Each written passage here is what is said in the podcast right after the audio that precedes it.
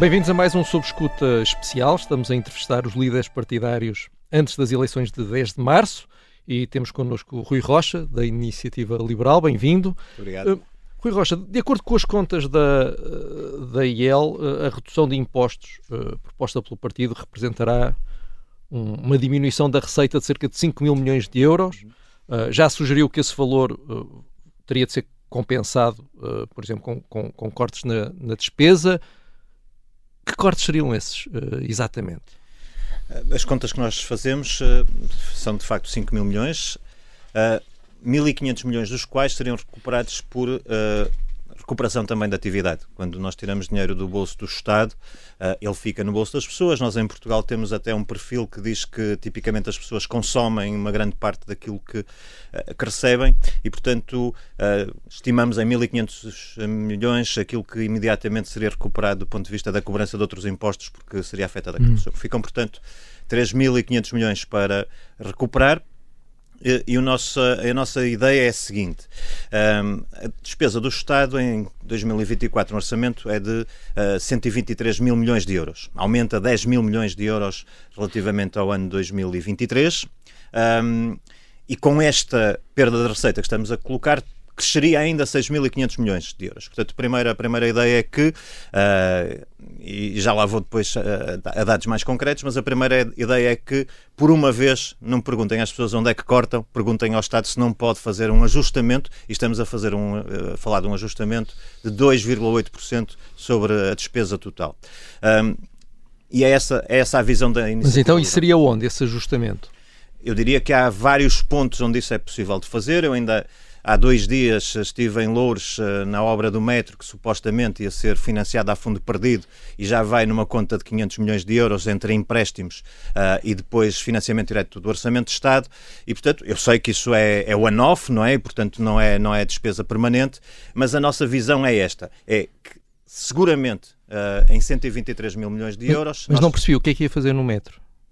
O metro é, é, essa despesa que depois aparece no Orçamento de Estado e que é apresentada inicialmente como despesa que é financiada a, a custo zero. Uh, e, portanto, uh, é isso que estamos a dizer: é que não pode haver derrapagens, tem que ser aproveitados os fundos europeus quando eles estão disponíveis e não pode haver este tipo de derrapagens e isso contribui para esta visão que nós temos. Mas a questão é. Eu já falei, eu já sei que ainda ontem no Ricardo Araújo Pereira se falou dos lápis, de, do economato, tudo isso.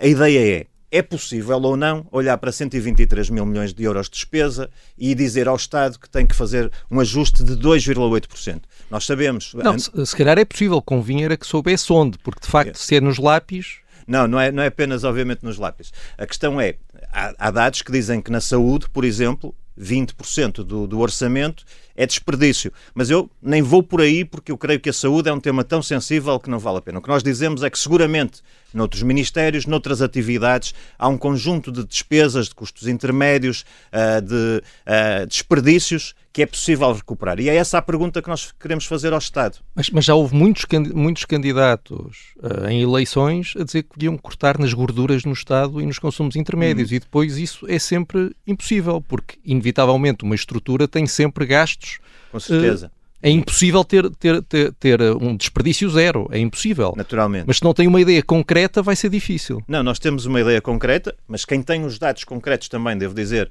eh, sobre a despesa do Estado é as finanças. Há alguma opacidade no Estado e, portanto, é difícil termos uma ideia absolutamente direta que vou chegar à rubrica tal. Também vou... costumamos ouvir isso. Só quando chegar lá é que vou conseguir Sim. saber onde cortar, não é? Mas a pergunta é mesmo esta. Olhando para uma, uma despesa que cresce 10 mil milhões de euros de um ano para o outro, uh, nós acreditamos, até do conhecimento que temos, que na, na, gestão municipal, na gestão central, na gestão regional, temos ou não condições, por uma vez, dizermos o Estado faz um pequeno esforço para as pessoas não serem sempre elas a fazer o esforço. E a nossa convicção é que existe e que é possível fazer esse, esse, esse, o, essa contenção, digamos assim, a benefício de aliviar por uma vez as pessoas.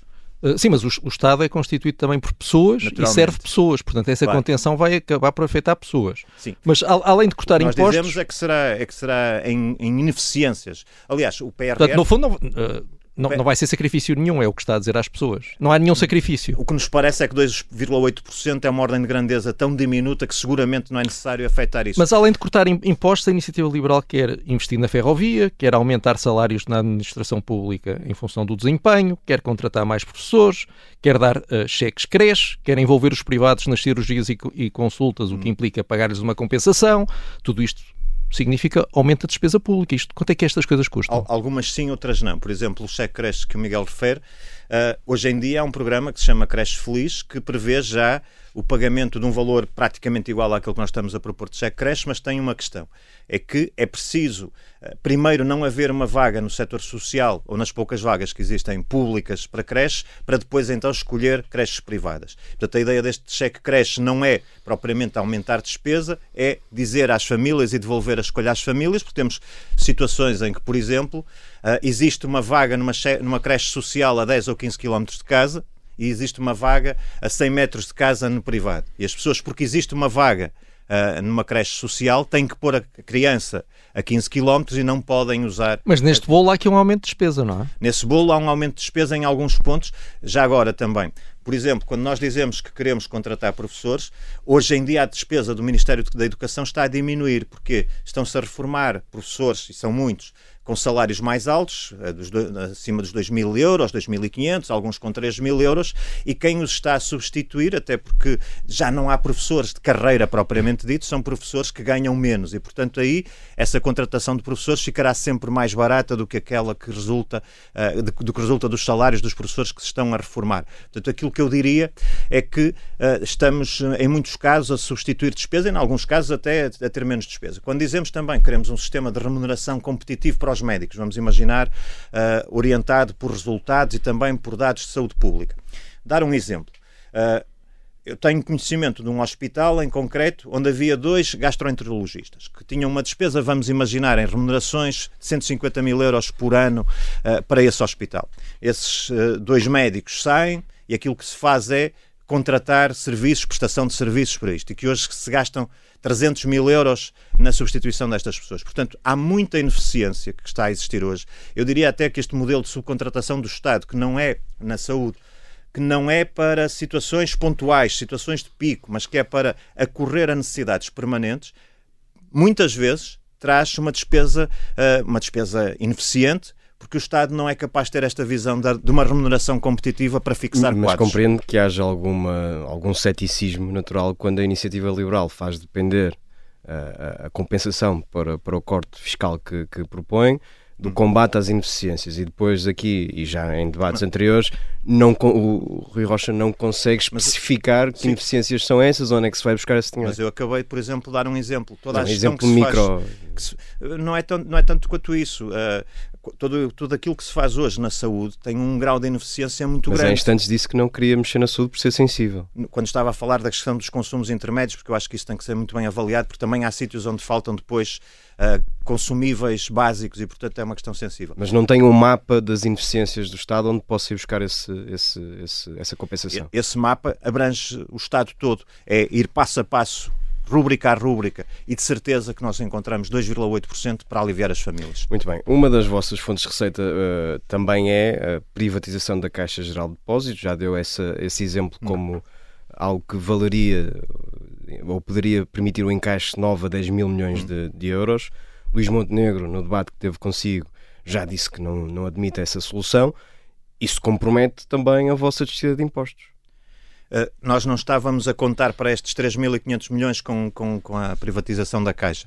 Uh, respondendo, eu creio que a privatização da Caixa, que nós defendemos, é verdade, uh, seria uma boa solução para a transição do sistema de segurança social que nós pretendemos fazer. Já vamos falar Já disso também. Portanto, Mas não, não é apenas a Caixa Geral de Depósitos que defende enquanto fonte de receita. Sim, há outras, há outras privatizações. Se o PSD não alinhar nisso, Claro. Como estamos... é que vocês têm alternativa para compensar? Nós, nós, estamos a falar de um cenário em que o nosso programa é aplicado. Obviamente, num cenário de negociação, temos que prescindir de algumas coisas, quer do ponto de vista da receita, quer da despesa. Incluindo isso, no ritmo é de redução de impostos. Pois, isso imagino que sim. Nós não, não creio que o PSD esteja. É uma das diferenças que temos. Eu ontem no debate dei um exemplo que é eh, para alguém que tem 40 anos de idade e que ganha 1.500 euros brutos mensais a, a, redução que o PSD apresenta é de 5 euros por mês relativamente ao orçamento de Estado do PS. A nossa é de 100 euros. Nós teremos a oportunidade de falar também do acordo, do eventual acordo com o PSD, mas hum. essa cedência da iniciativa liberal eh, não, não, não, não compromete a imagem que o partido que, não, eu, eu, quer vender, como, como vai disse, ceder na, na, questão dos impostos, que é tão,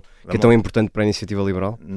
Já por isso nós apresentamos ontem um, um, um desafio com 10 pontos e para nós tudo o que ali está é fundamental. Obviamente, há uma negociação. Nós uh, queremos chegar àquele ponto e, se for possível, queremos. E, e, eu acho que é mesmo desejável. É por isso que é importante que a Iniciativa Liberal apresente as suas propostas. Porque aquele é um caminho completamente diferente. Eu acabei de mostrar com um exemplo concreto daquilo que é a visão do PSD nesta matéria. E, portanto. Uh, a nossa Mas no ideia... final das contas vai seguir o caminho do PSD. Não, não, não, não. Uh, porque aquilo são 10 pontos onde nós queremos chegar há de haver uma visão do PSD que está consubstanciada eventualmente no seu programa e há de haver uma negociação. Chegaremos tão mais perto daquele objetivo e daqueles desafios que nós temos quanto a nossa representação eleitoral. Portanto, é uma questão do peso que tivermos, mas aquele é o horizonte que nós queremos, é ali que queremos chegar. Há pouco discutíamos a questão das privatizações, a IEL defende a privatização de várias empresas públicas.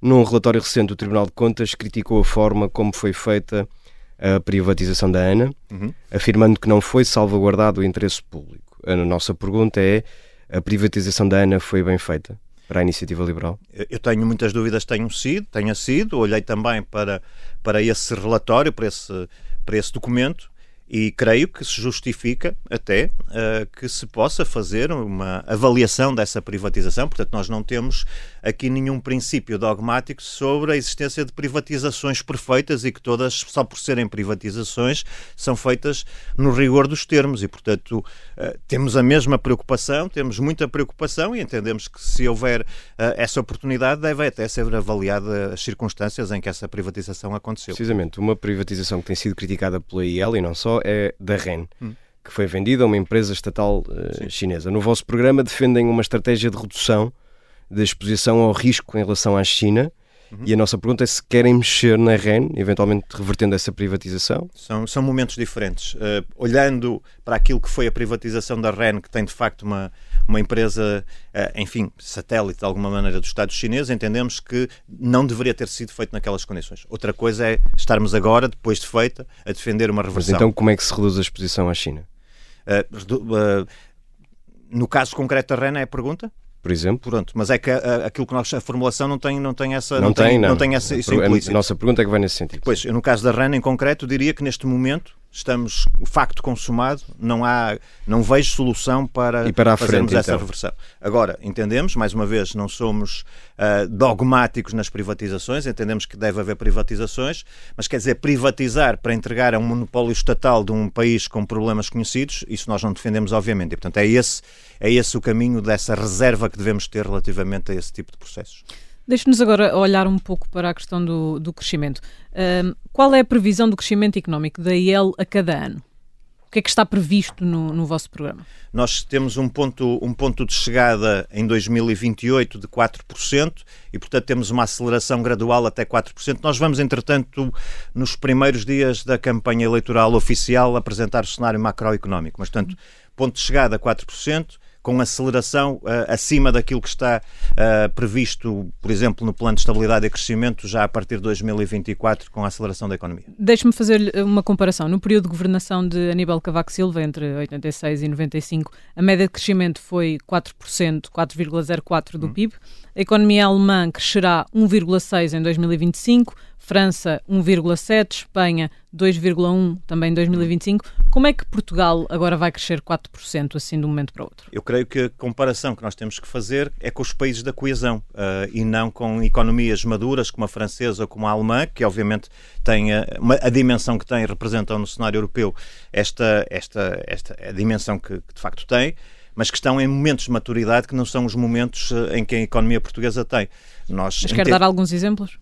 Sim, o, o que eu quero dizer é o seguinte: nós temos, isso é reconhecido por todos, um sistema que é absolutamente contraindicador de investimento estrangeiro em Portugal. Nós estamos a dizer que temos uma justiça que funciona de forma lenta em termos administrativos, que temos. Uh, um, uma imprevisibilidade legal, portanto, quem olha para Portugal não encontra previsibilidade e temos um sistema fiscal que tem, também contraindica investimento em Portugal. E, portanto, nós queremos trabalhar essas três coisas. Muitas vezes, uh, aquilo que espoleta uma transformação da visão que os investidores têm sobre um país é a confiança que têm. Portanto, nós queremos trabalhar a questão da justiça administrativa, acelerando os processos. Nós queremos dar garantias de que há um quadro fiscal e legislativo uh, estável e queremos uh, dar um sinal muito claro com a descida do IRC que estamos, que estamos a propor. E, portanto, aquilo que acreditamos é que esse sinal será eficaz para começarmos, por um lado, a atrair investimento estrangeiro e, por outro lado, para dar um sinal às empresas que têm faltado portuguesas, que é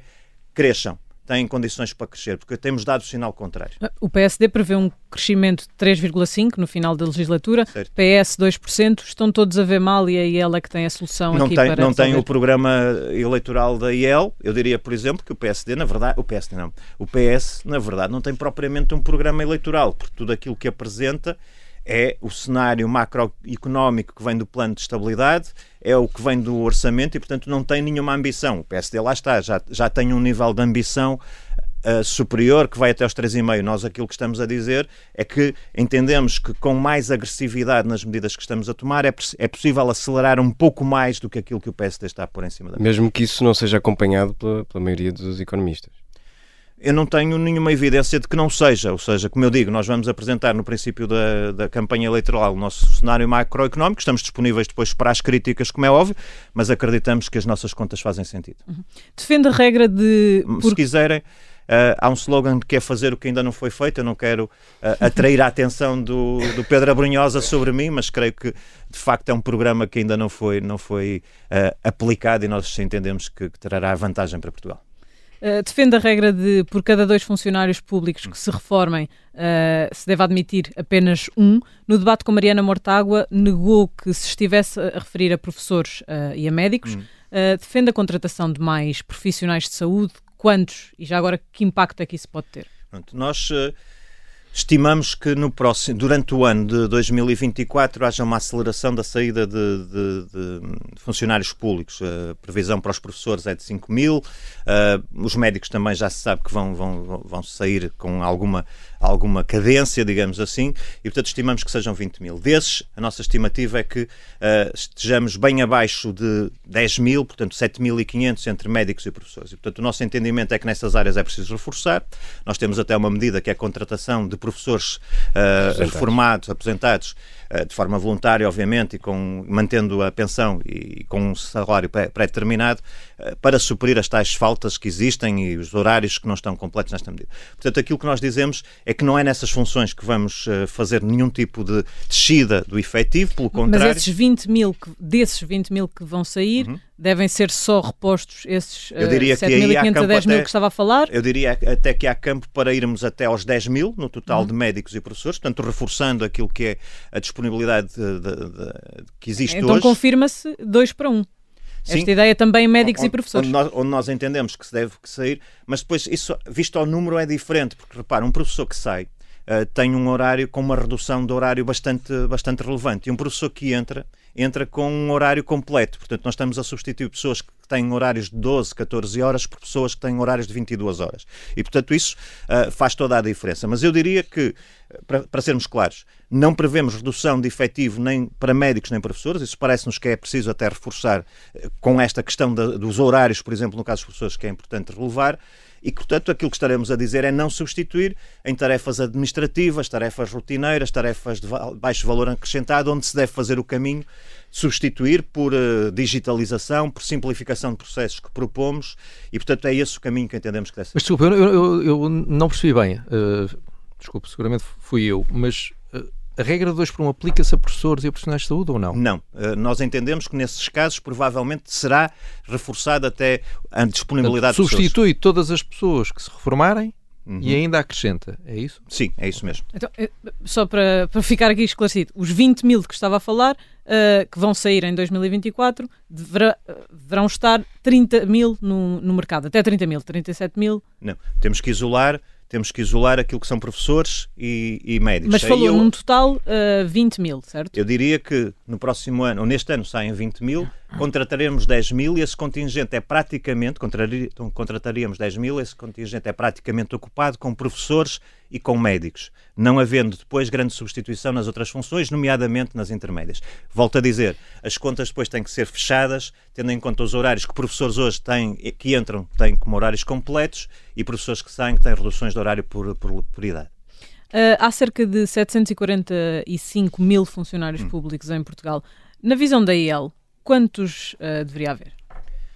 Esse caminho que nós estamos a propor, uh, nos últimos anos foram admitidos cerca de 90 mil funcionários, portanto, nos governos de António Costa, 90 mil funcionários a mais do que havia quando iniciou funções. Portanto, para uma legislatura, aquilo que nós estamos a dizer, se com esta média de saída de 20 mil uh, funcionários públicos, 15 mil por ano, estaríamos a dizer que reduziríamos uh, cerca de uh, eh, 40 mil funcionários públicos até o fim da legislatura. Sempre com este mecanismo da reforma, não estando aqui em causa nenhum tipo de negociações antecipadas e outras questões. Não há despedimento nenhum. Eu não digo isso, para sermos inteiramente claros. Nós também temos aqui uma questão de uh, introduzir sistemas de avaliação. Uh, e aquilo que nós entendemos é se alguém tem uma má avaliação e tem no ano seguinte a possibilidade de mudar de função porque aquela função não é adequada e, portanto, é a função que é o problema e a pessoa muda de função. No ano seguinte, continua com má avaliação e a pessoa muda, por exemplo, de equipa, porque já não é uma questão de função, mas é do enquadramento da equipa, são questões uh, que podem acontecer. E a seguir tem uma má avaliação, e já não é uma questão nem de equipa, nem da função, ah, mas é uma questão de falta de formação para a função que está a exercer. E tem formação. Ao fim de um tempo com uma avaliação, o nosso entendimento é que deve haver uma negociação de saída com essa pessoa, mas sempre por negociação. E acha que o PSD terá coragem de falar disso na campanha? Eu acho que é o único partido que tem coragem de falar destes temas na campanha é mesmo a Iniciativa Liberal, da importância da Iniciativa Liberal estar presente nestas eleições com o seu programa e com as suas pessoas. Mas sabe que isso vai afetar uma base eleitoral importante do PSD? Assumir que pode fazer uma aliança com um partido que defende o afastamento de funcionários públicos, por exemplo? Defende que funcionários públicos com sucessivas más avaliações, depois terem acesso à formação, depois terem acesso à alteração de funções, depois terem acesso à alteração de equipa, portanto, ao longo de um período relativamente longo no tempo. Se essas pessoas de facto não têm o desempenho adequado e esperado, Uh, não podemos tê-las a continuar a trabalhar no Estado e deve haver uma negociação. Eu essa creio que isto é um da administração pública é uma exigência absoluta da iniciativa liberal em qualquer acordo com o PSD. Uma visão de Estado baseada numa avaliação de desempenho justa, numa remuneração uh, que compense o esforço de quem entrega mais. Isso é um princípio que a iniciativa liberal não prescinde e que está, aliás, nos 10 pontos que, que, colocamos ontem sobre a mesa. Mas na questão, nessa questão de, do, do, despedimento de funcionários públicos, não é tanto um número que tem na cabeça, é mais a questão de entender que uh, funcionários públicos que tenham Sim. É um X nós... número de avaliações negativas Sim. não devem continuar a é trabalhar. Por isso nós não colocamos Estado. isso nem como objetivo, nem, nem falo disso, por exemplo, quando falamos de redução de despesa, porque eu entendo que há de ser casos pontuais, não há de ser casos relevantes do ponto de vista do número, espero que não sejam. Uh, sim, mas não tem nenhuma hum, não sabe na realidade, não é? é? é? difícil saber porque nós temos um sistema de avaliação que não funciona, porque é um sistema, é, uma, é, é, um sistema teórico que não distingue e, portanto, nós entendemos que é fundamental ter uma administração pública competitiva em que, em que as pessoas tenham. Repare, eu, eu sou. A minha, a minha origem eh, profissional é recursos humanos. Eu creio que é mesmo direito das pessoas terem uma avaliação que, que reconhece quando, quando, são, quando entregam e, portanto, eu creio que tem sido feita mesmo uma maldade aos funcionários públicos quando temos uma avaliação que não distingue esses desempenhos que, que são, que são acima da média. Mas se assim. defende a regra 2 por 1 um, e se há pouco criticou os 90 mil funcionários a mais do governo de António Costa é porque acha que há funcionários públicos a mais. E por isso é que pomos a, regra 2 por 1. Um. Eu não estou a entrar nessas contas com aquilo que sejam os desempenhos negativos sucessivos e irrecuperáveis de alguma maneira. Não entro, uhum. não, não, não entro nessas contas. E, e, e em relação ao, ao, ao, número de ministérios, a Iniciativa Liberal quer reduzi-los. Uh quer acabar com quais ministérios? Olha, eu, eu diria que, por exemplo, o Ministério da Habitação não, tem, não há razão para existir fora das infraestruturas. Eu no outro dia falei uh, até da, da, agricultura dentro da economia, porque a agricultura hoje está, está fora Portanto, está, é um Ministério autónomo, mas sem nenhum poder e sem nenhum tipo de, de capacidade política. Uh, eu falei até de integrar na, na, economia, mas poderia ser bem, bem também uh, num conjunto com o ambiente e com aquelas que são as competências, por exemplo, hoje da coesão territorial. Mas é só integrar ou é integrar e acabar com estruturas intermédias? Nós temos, do ponto de vista da, dessa, dessas estruturas intermédias, nós hoje temos um caminho que foi começado, que é o caminho uh, passa, que tem a ver com a, com a, descentralização. Por exemplo, a agricultura foi muito polémica, a questão das direções regionais, das CIMs, e por isso é uma articulação que hoje em dia está em curso. Perguntando-me, é possível hoje travar um comboio que está em curso no sentido de fazer, de prometer ou de assumir desde já que há uma redução estrutural de todas as, as os departamentos intermédios? Eu creio que, que é preciso ser, ser transparente nessa matéria, isso exige estudo, portanto não, não quero Sim, no, sobre No fundo, aquilo que eu não estou a perceber é uhum. se este objetivo de redução do, de ministérios é meramente na cúpula, ou seja, ter apenas um responsável que junta várias pastas e o resto é tudo igual, uhum. ou se o vosso objetivo é, por um lado, retirar o Estado de algumas áreas, por entenderem que não faz sentido estar a, a ter um ministério uhum. para as regular, e, paralelamente a isso, também a tal diminuição do peso do Estado e destas estruturas intermédias. Quer dizer, é, só uma, é só uma questão cosmética de haver um ministro que é responsável por duas áreas e o resto fica tudo igual? Como princípio, não me parece mal mas desejavelmente sim, isso há de levar a uma reestruturação, mas para ser totalmente transparente, isso não está estudado com o grau de certeza para que eu possa comprometer-me com uma redução de 10, 15, 30 estruturas, sem estruturas e do respectivo custo, seria um dos objetivos da iniciativa liberal. Portanto, é, meramente proclamatório, não é? É uma proclamação neste momento de um caminho que nós queremos ter, mas que é uma proclamação importante do ponto de vista de que a cúpula também tem que ter essa responsabilidade de não uh, fazer proliferar estruturas que não são necessárias. Noutra, noutra passagem do, do programa, a Iniciativa Liberal propõe-se reformar o sistema de pensões uhum. e, e, e quer alicerçá-lo no princípio da valorização da poupança individual e numa redistribuição mais sustentável. Uhum. Tentando traduzir isto, uh, tem, está em causa aqui um, algum tipo de plafonamento uh, das pensões, é isso? Uh, respondendo também de forma direta, aquilo que nós entendemos é que a sustentabilidade da segurança social que hoje vai sendo assegurada ou proclamada uh, com diferentes graus de certeza, uh, ela de facto não existe quando olhamos e vemos que as pessoas que têm hoje 50 anos de idade, por exemplo, que estão no mercado de trabalho, aspiram, no modelo atual, a ter uma pensão, a primeira pensão correspondente a cerca de metade daquilo que é o seu último salário. Isto piora depois, em termos percentuais, à medida que, que vamos estando em idades mais baixas, mais perto do início da atividade. E, portanto, nós entendemos que há uma urgência Uh, de fazer evoluir o sistema, que hoje é um sistema de repartição, portanto, uh, o, quem está na, em, em, em, atividade paga as pensões, contribui para as pessoas que estão a pagamento e de introduzir aquilo a que se chama um pilar de capitalização, que as pessoas possam contribuir também para a sua, para a sua própria pensão. Uh, isso implica, neste modelo, que, esse, que essa transição se faça assim para plafonamentos, isso, isso é também uh, um ponto do sistema. Tem um problema, é a transição quando estamos a dizer que este tipo de situação implica que, que, se contribua não só para as pensões a pagamento, mas também para as próprias pensões, a transição é uma questão.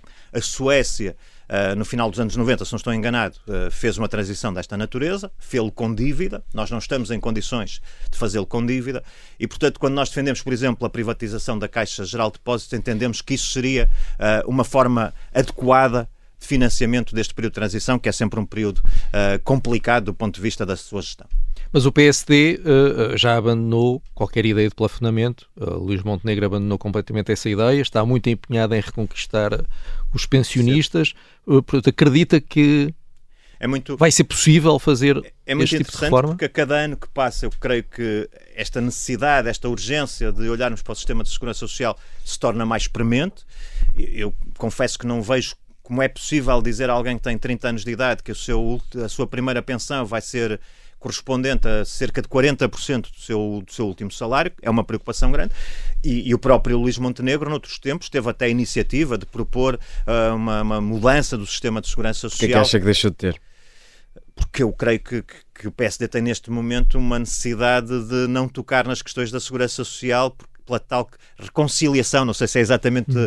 esta a palavra, mas é qualquer Acobardou-se Luís Montenegro. Eu diria que o PSD, e é por isso que nós insistimos que só a Iniciativa Liberal tem essa visão reformista, tem um conjunto de questões sobre as quais não tem a coragem necessária e é por isso que é preciso que a Iniciativa Liberal esteja presente numa solução uh, de futuro para trazer essa, essa visão ao país. Falemos da habitação. Uh, a IEL promete 250 mil novas habitações na legislatura, portanto, ao longo de quatro anos, construídas por privados, acho que é. Que é... Sim, eu diria que 15% desse valor uh, entre o que está no PRR, algum aproveitamento dos devolutos do Estado, uh, mas sim, estamos sempre a falar de 200, 210 mil casas trazidas pelo privado. Uh, o preço da construção por metro quadrado está, está alto, está nos 1.500 euros. 1500 euros. Imaginando que cada, que cada casa nova tem 90 metros quadrados, é uma casa generosa para, para, para, os, tempos para os tempos que correm. Uhum. Isso significa um investimento privado, se fizermos as contas às tais 250 mil novas habitações, de 30 mil milhões de euros. Uhum. 7,5 mil milhões de euros por ano só Sim. em habitação. Isto é uma promessa uh, razoável, um, um, é um objetivo, objetivo, razoável? É um objetivo. Vamos ver, uh, como eu digo... Uh, Mas acha que pode acontecer isto? Deixe-me só dizer que desses 15% entre o PRR e os devolutos do Estado pode haver aí alguma questão que não é tudo totalmente privado, mas a ordem de grandeza é ainda assim generosa para, para dizermos alguma coisa. Qual é a nossa questão? É um objetivo, como dizemos, Uh, isso implicaria na ordem das 50 mil casas iniciadas uh, por, por ano desta legislatura. Eu já o disse, nós já construímos em 2002, creio eu, 120, 125 mil casas. Hoje em dia constroem-se 20 e tal mil casas por, por ano, portanto estamos a dizer dobrar o que se faz hoje, ficar a metade daquilo que já se fez no passado.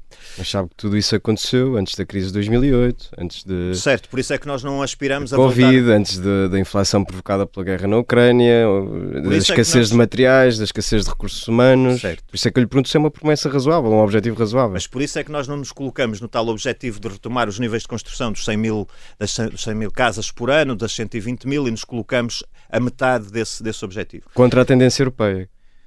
Hum, de alguma maneira, em alguns casos, sim, mas há também evidência de sítios, eh, até fora da Europa, onde se começou, se aliviou aquilo que é uh, as restrições e se começou a construir de facto, e isso tem contribuído para a descida, uh, para a descida dos, dos preços da habitação e para o acesso. O ponto é este. Não é um ato de fé, então? Não é um ato de fé, é um ato de confiança e de convicção e que tem uma convicção fundada. Confiança eu, eu, e convicção não, não constroem casas. Mas, é? deixa, Miguel, deixa-me só terminar. Uh, nós olhamos para as medidas que temos nesta, no nosso programa eleitoral e temos a convicção profunda que são as medidas certas. Uh, a OCDE, em 2021, fez um estudo uh, e, em que diz que há já um problema de habitação, que é preciso construir mais e as medidas estão muito em linha. Nós fizemos a análise desse documento, fizemos a análise daquilo que são os inputs uh, do mercado de habitação e, portanto, as medidas são as certas. Nós estamos com as medidas certas. E depois dizem, é muito. Admito que seja muito ambicioso mas preocupa-me fundamentalmente e acredito que é possível dinamizar o mercado neste sentido. Uh, que as medidas sejam as certas. A questão é a tendência que, que, se, que, se, verifica na Europa, onde não há esse acelerar de construção que, que a IEL acha que pode acontecer em Portugal. Mas em muitos países da Europa não existe uh, um, uma demora no licenciamento de 3 ou 4 anos, que é algo que temos em Portugal. Não existe uma tributação uh, do, da construção como se fosse um bem de luxo, quando é um bem, um bem essencial. E mesmo assim o ritmo não é tão acelerado como ele acha que vai acontecer hoje, em Portugal. Hoje em dia, 30% do custo de uma casa, se não 40%, depende das contas que se fizerem, são impostos. Uh, nós não temos um mercado de build to rent, portanto, não temos os fundos de pensões internacionais disponíveis para investir em Portugal e, portanto, nós acreditamos que em Portugal existe uma oportunidade, existem um conjunto de restrições que estão a ser resolvidas no nosso programa e, portanto, confiamos que é uma meta atingível. Sobretudo... E se não for? Se ao final de quatro anos e num, num, num, num cenário em que a IEL tenha feito parte da solução, Okay? Chegará ao final de quatro anos e, e que, que responsabilidade Cá estaremos para assumir as nossas responsabilidades relativamente a isso. Seremos avaliados, obviamente, pelo desempenho que um, que um governo com a nossa participação tenha, mas há uma coisa que eu tenho a certeza absoluta. O caminho que se tem que ter são as medidas que nós temos. Isso é verdade para a construção uh, e é verdade até para o arrendamento. Nós temos também um mercado de arrendamento que não funciona uh, e aquilo que entendemos é que é preciso, por exemplo, dar um sinal aos proprietários de que uh, a tributação dos rendimentos perdiais, portanto, do resultado das rendas dos seus imóveis, é hoje alta. Isso faz com que, numa avaliação entre a justiça que não funciona uh, e a tributação que é alta, haja casas que não são colocadas no mercado. Portanto, nós queremos também dinamizar o mercado de arrendamento. Portanto, eu tenho uma certeza absoluta. As medidas são certas e tenho uma convicção que os objetivos são possíveis. E que é, sobretudo, possível, é sobretudo preciso fazer esse desafio com as medidas certas, porque senão nós não vamos ter mais casas. E ter mais casas é fundamental. Deixe-nos olhar aqui para as questões uh, pós-eleitorais. Apresentou um caderno de encargos uh, Luís Montenegro uh, no debate que teve consigo, com 10 desafios. A nossa questão é se só há um acordo entre a Aliança Democrática e a Iniciativa Liberal se todas aquelas propostas forem incluídas num programa de governo da AD.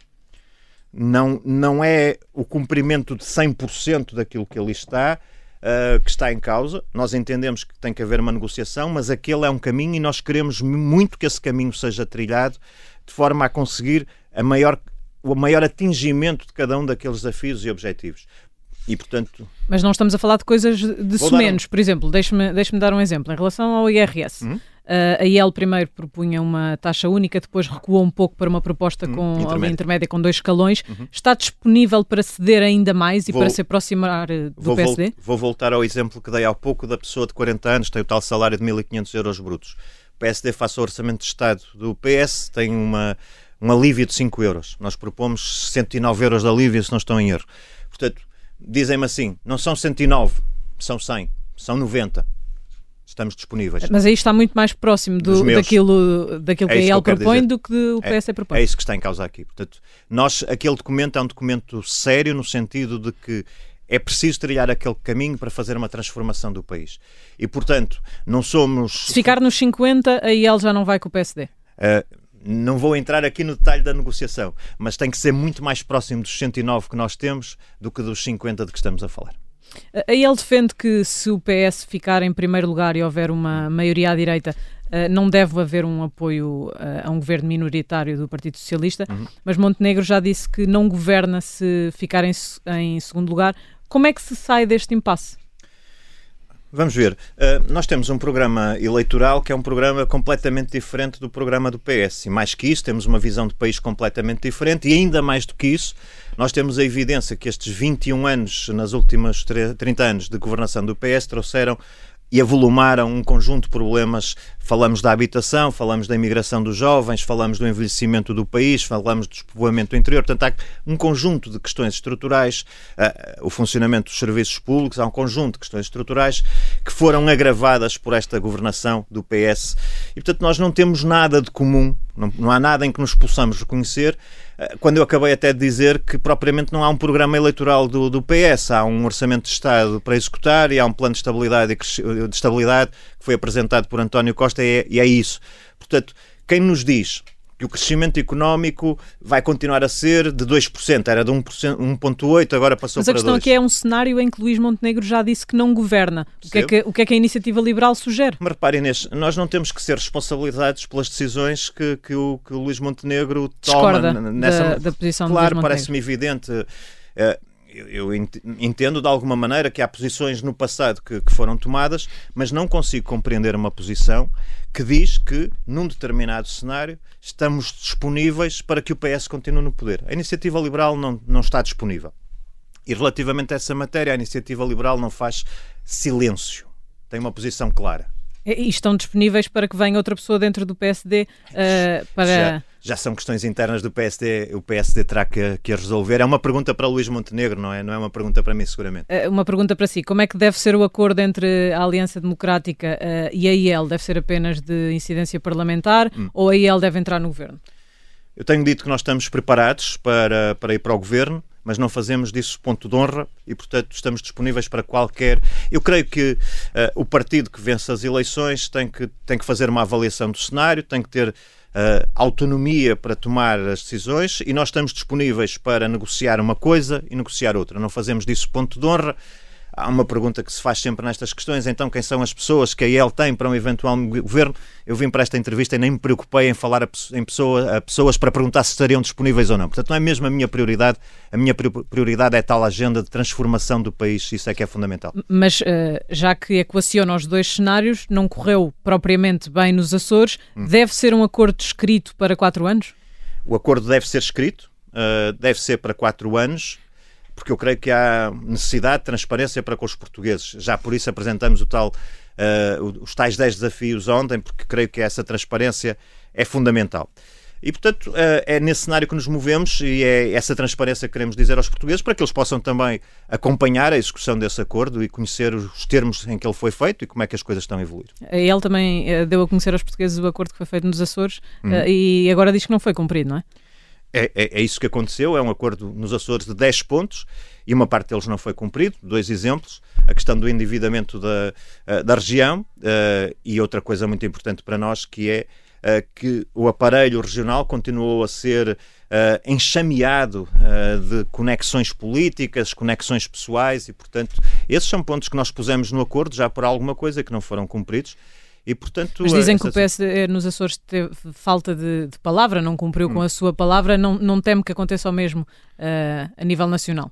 Repara, há uma, há uma resposta que é dada sempre nestas coisas. Uma coisa são as autonomias, outra coisa é a nível nacional. Isso é verdade, mas mais do que isso, uh, aquilo que nós entendemos é que essa transformação do país que é necessária pressupõe boa fé das partes. E, portanto, eu não posso colocar-me num cenário em que negociamos, o PSD aceita mover-se no sentido de aproximar-se do caminho que nós entendemos e que o faça com o objetivo de não cumprir. Eu não posso, não posso colocar esse cenário sobre a mesa. Uh, falhou já dois objetivos da sua moção estratégica, na Madeira e nos Açores. Uh, se não cumprir o objetivo que tem para, para estas eleições de eleger 12 12 deputados, uh, deixa a liderança do partido? Um, avaliei, avaliarei os resultados. Esse objetivo foi apresentado há muito pouco tempo, portanto, isso significa que eu acredito que eu vou cumprir. Não faria sentido estabelecer um objetivo que não se cumpre. Não estou, obviamente, agarrado ao lugar e, portanto, de acordo com aquilo que forem as circunstâncias, as circunstâncias em que esse objetivo for cumprido como eu espero, se não for cumprido, em que circunstâncias acontece, uh, cá estaremos para assumir todas as responsabilidades. Isso não é de facto um problema. Mas e no seu caso, quando, quando Carlos Guimarães Pinto não conseguiu ser eleito deputado, uh, deixou a liderança do partido. Uh, se não conseguir ser eleito, vai por Braga deixa também a liderança do partido ou acha que Miguel, a IEL se... pode ter um líder que não esteja no Parlamento? Se eu achasse que não ia ser uh, eleito deputado, não concorria por Braga. Isso seguramente, mas Portanto, não? portanto, não, não é, o ponto não é esse, quer dizer, eu tenho total confiança, nunca me passou outra coisa pela, pela cabeça. Mas, mas, mas eu, eu não, não lhe estou a, a, apresentar um cenário estratosférico, estou-lhe a apresentar um cenário que já aconteceu no seu partido. Claro. Foi o líder não conseguir ser eleito e entendeu que não tendo sido eleito e não estando no, no Parlamento, não faria sentido continuar não como líder. mesmo outro cenário que não seja ser eleito por Braga. Uh, afinal, também responde com silêncio, já viu? não, não, não, não de todo. no, no, no PSD, uh, Luís Montenegro e Miguel Pinto Luz foram, foram adversários numas eleições diretas em 2020 e hoje Pinto Luz é, é vice-presidente do partido e cabeça de lista por Faro. Uh, no PS, José Luís Carneiro foi adversário de Pedro Nuno Santos, hoje é cabeça de lista por Braga. Na iniciativa liberal, os seus dois adversários nas últimas eleições internas, que também já não, não foram assim há tanto tempo, deixaram o partido. Uh, Porquê é que quem não concorda consigo sente que tem que sair da iniciativa liberal? Isso é uma pergunta que deve ser colocada a quem tomou essa decisão. Não tanto. Os líderes têm a obrigação de conseguir agregar e juntar as várias tendências e as várias opiniões. Também é responsabilidade dos líderes, isso ou não? Claro que sim. Uh, mas não nos podemos sobrepor nunca à decisão individual de cada uma dessas pessoas em concreto. E, portanto, eh, estamos num partido liberal, nós prezamos eh, a autodeterminação dos indivíduos, a liberdade de escolha, as pessoas fizeram a sua avaliação.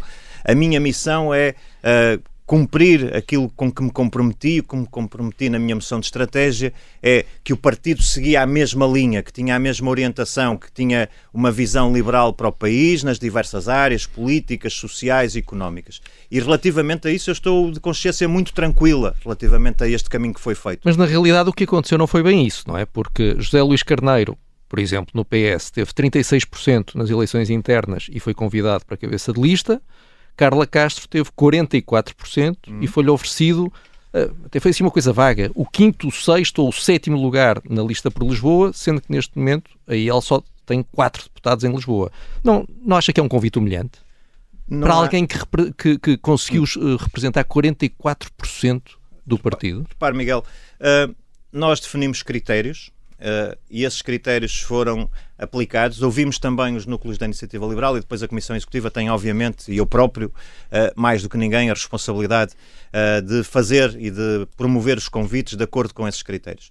E aquilo que nós entendemos é que essa era a posição certa de acordo com esses critérios. Eu assumo Mas toda... que critérios é que Carla Castro não cumpria para não ir Não é uma questão elegível? de não cumprir, é, é que estamos sempre a colocar a questão ao contrário. A questão é que dentro desses critérios havia uma ordenação cuja responsabilidade eu assumo com a minha comissão executiva, mas obviamente eu, eu em primeiro lugar, uh, que levou a que os convites fossem feitos de acordo com essa ordenação. Critérios. Olha, espírito de equipa é um deles e a ordenação foi feita.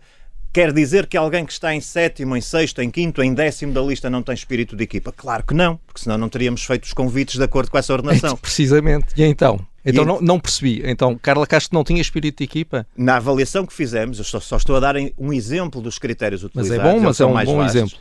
As pessoas que estão em posições mais elevadas na lista tinham mais espírito de equipa do Carla exemplo, Castro. Por exemplo. O, o espírito e eu equipa... assumo integralmente esse, esse, esse, esse critério, essa ordenação e os convites que foram feitos, relevando outra vez e sublinhando. Mas na realidade o objetivo era não ter Carla Castro como deputada, não é? Ou queria ter uma deputada com pouco espírito de equipa?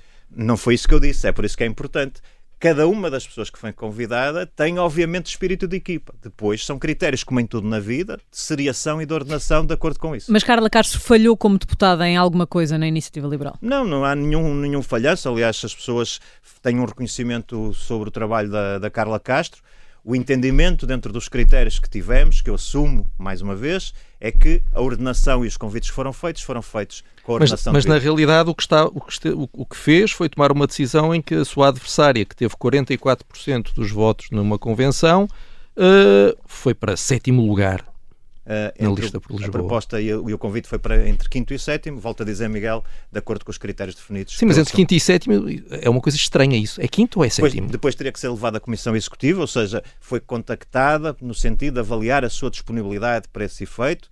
Uh, manifestou essa disponibilidade, depois houve esta troca de informação relativamente à posição em causa e eu teria que levar, obviamente, porque é um órgão colegial, a uma avaliação e uma decisão em Comissão Executiva. Muito bem, uh, uh, obrigado, uh, Muito obrigado por ter vindo este Sob Escuta especial. Estivemos a entrevistar o líder da Iniciativa, da Iniciativa Liberal, Rui Rocha. Voltamos em breve.